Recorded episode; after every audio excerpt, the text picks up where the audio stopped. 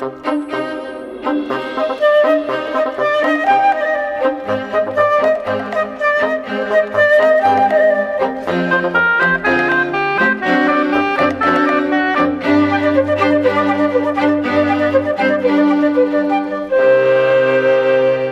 Buraco negro é descrito em matemática e na relatividade geral pela solução de Schwarzschild. É um corpo com massa e simetria esférica. A massa é tão grande que a própria luz que existe lá dentro é incapaz de sair. Até o tempo é afetado. Um segundo passado nas imediações de um buraco negro é o equivalente a uma eternidade para quem está muito longe. Sabe-se muito sobre buracos negros, diz Paulo Vargas Muniz, professor na Universidade da Beira Interior, mas há um objeto que ainda é um mistério. No interior do buraco negro há um objeto, um objeto matemático chamado singularidade.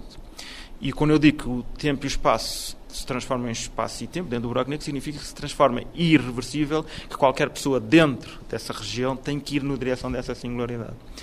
E essa singularidade não tem uma descrição. Não tem muito uma descrição porque a relatividade geral tem que ser abandonada, não consegue descrever o que lá se passa. Provavelmente tem que se ir buscar descrições de natureza de gravitação quântica, mas isto leva a teorias de informação, entropias, a paradoxos. O Gerhard Toft por exemplo, tenta estudar estes problemas em termos de mecânica quântica. Há pessoas que se debruçam sobre isto dizendo que a singularidade há de lá estar um vestígio qualquer. Portanto, não se sabe. Portanto, além de que há um outro aspecto que há que mencionar também. Os buracos negros podem ter a carga elétrica, a matéria tem carga elétrica, os buracos negros são produzidos para ter carga elétrica. Isto determina que a descrição que nós podemos fazer do mapa do buraco negro, os tais buracos negros Raça Nordstrom, pode ter pontes, pontes como se os tais buracos de verme. Eu estou, de facto, a saltar muitas e muitas e muitas páginas, portanto, eu estou aqui a aligerar, talvez abusivamente.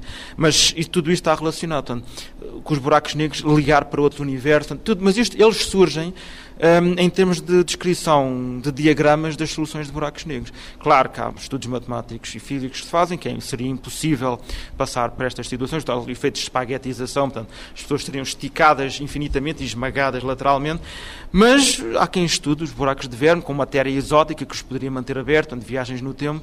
Portanto, a natureza dos buracos negros ainda não está totalmente estudada porque estas questões ainda estão em aberto.